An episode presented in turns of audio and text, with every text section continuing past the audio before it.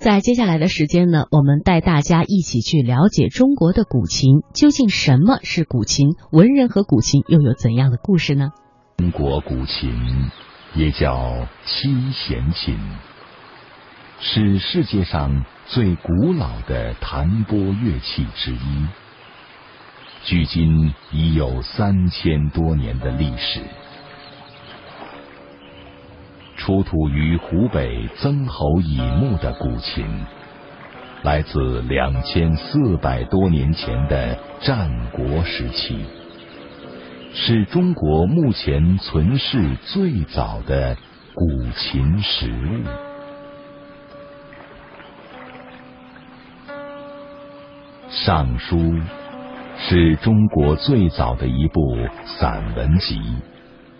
其中就记载了上古时期著名的君主舜弹奏古琴的故事。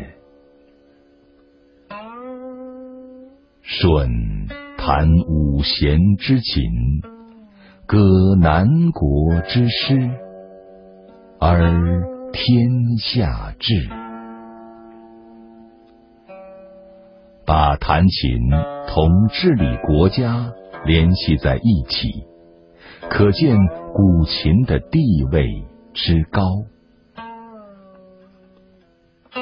事实也是如此。作为中国传统文化的代表，琴棋书画四艺，琴排名第一。古琴琴面上。有十三个琴徽，代表一年十二个月和一个闰月。此外，琴面上还镶有用以架设琴弦的硬木，叫月山。琴底掏有大小两个音槽。大的称龙池，小的叫凤爪，这叫有山有水，有龙有凤，象征着天地万物。于是，古琴成为了一种有生命、有灵性的乐器。古琴高雅的身份，使得它在先秦时期成为了士大夫阶层的专利。除了偶尔出现在祭祀等重大典礼的场合，主要在文人雅士中流行，自娱自乐，修身养性，一般不在大庭广众之中。演奏。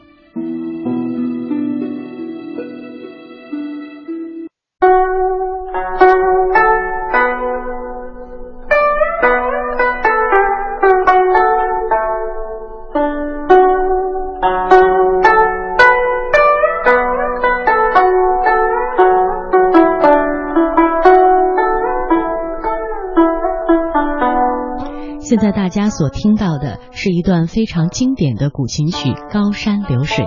接下来的时间呢，我们将通过一个小故事，一起来了解一下岳飞与古琴的故事。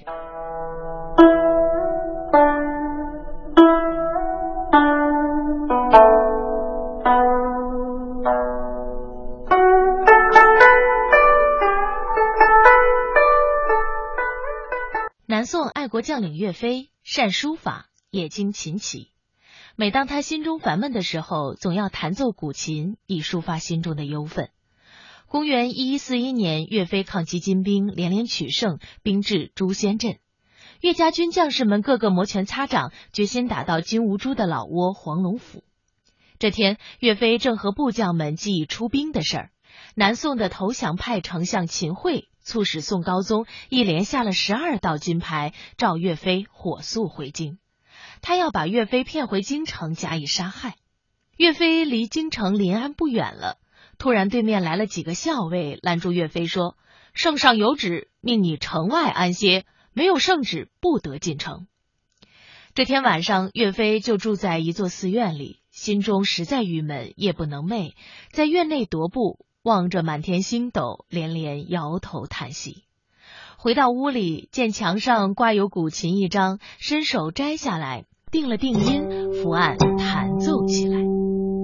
秦桧实行的第一招刺杀岳飞的计划，是让人从监狱里提出一个身强力壮的死囚，告诉他去城外刺杀一个奸细。事成之后，不仅可赦死罪，还要加赏。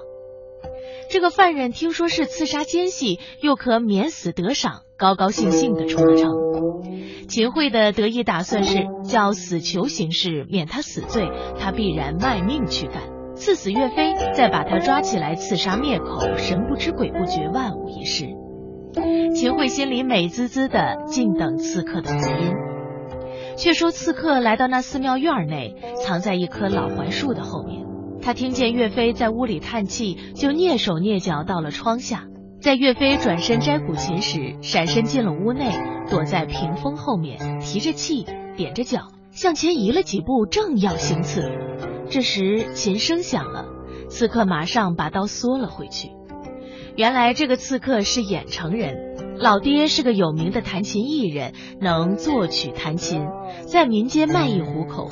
前年，秦桧为讨好金兀术，硬把中原能歌善舞、抚琴作画的艺人抓来，准备送给金兀术寻欢作乐。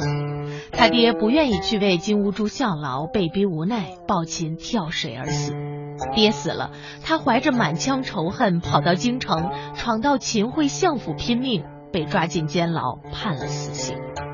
岳飞手中的牛角琴拨在琴弦上弹拨的琴声飞扬，或柔或刚，或紧或慢，时而高亢，时而低沉。高亢时像千军万马驰骋疆场拼杀金兵，低沉时像是唉声叹气，指天责骂，思念民情。刺客忽然想起老爹的琴声，所以把刚要刺杀岳飞的刀又缩了回去。他犹豫了，心想：这是谁呢？如果是金人，怎么能够弹奏这样好的琴呢？他用一只眼睛从屏风的细缝中细看，弹琴的人一身朝服，脸色白润，分明是中原人啊！管他是谁，趁他一心一意的弹琴，我一刀就结果了他。刺客心一横，刚要下手，只听琴声突然停住了，刺客浑身的肉紧缩了一下，差一点把手里的刀落在地上。这时，只听岳飞长叹一声：“，何时收复旧山河呀？”琴声又陡然骤起。刺客听了听，咦，这曲调为什么这样熟呢？这不是我爹谱作的《送君行》吗？琴声绵绵不断，刺客的脑子里闪过了九年前的事情。那年金兵占了郾城，金兀术设宴庆功，把老爹抓去弹琴助兴。爹爹不弹不奏，怒目而立，在金兀术面前把琴弦完全拨断，关在营中。岳飞到了郾城，打跑了金兵，救出了老爹。老人家一高兴，就谱写了这首《送君行》的琴曲，到处弹奏，赞扬岳家军抗金。一天，岳元帅亲自来到家里，老爹一见如故。岳元帅请老爹教他弹《送君行》，此刻想着想着落泪了，他的心被琴声卷走了。随着琴声，一会儿高兴，一会儿慷慨，忘了自己是来行刺的。嘣的一声，琴弦断了。岳飞默默的站了起来，自言自语的说：“我岳飞抗金兵大志未成，何以报答父老乡亲？”刺客听到“岳飞”二字。钢刀当啷一声掉在地上，头轰的一下胀得斗大，一下子从屏风后面钻出来，叫了声“岳元帅”，扑通跪倒在地，泪水哗的流了下来，涕泣的说：“岳元帅，我对不起您。”岳飞被他吓了一跳，看着眼前跪倒的人，便问：“你是谁？”刺客把行刺的事儿细说了出来。岳飞怒火中烧，双眉倒竖，大骂奸相老贼。他把刺客拉起来，安慰了一番，赐给他一些银两，让他逃走。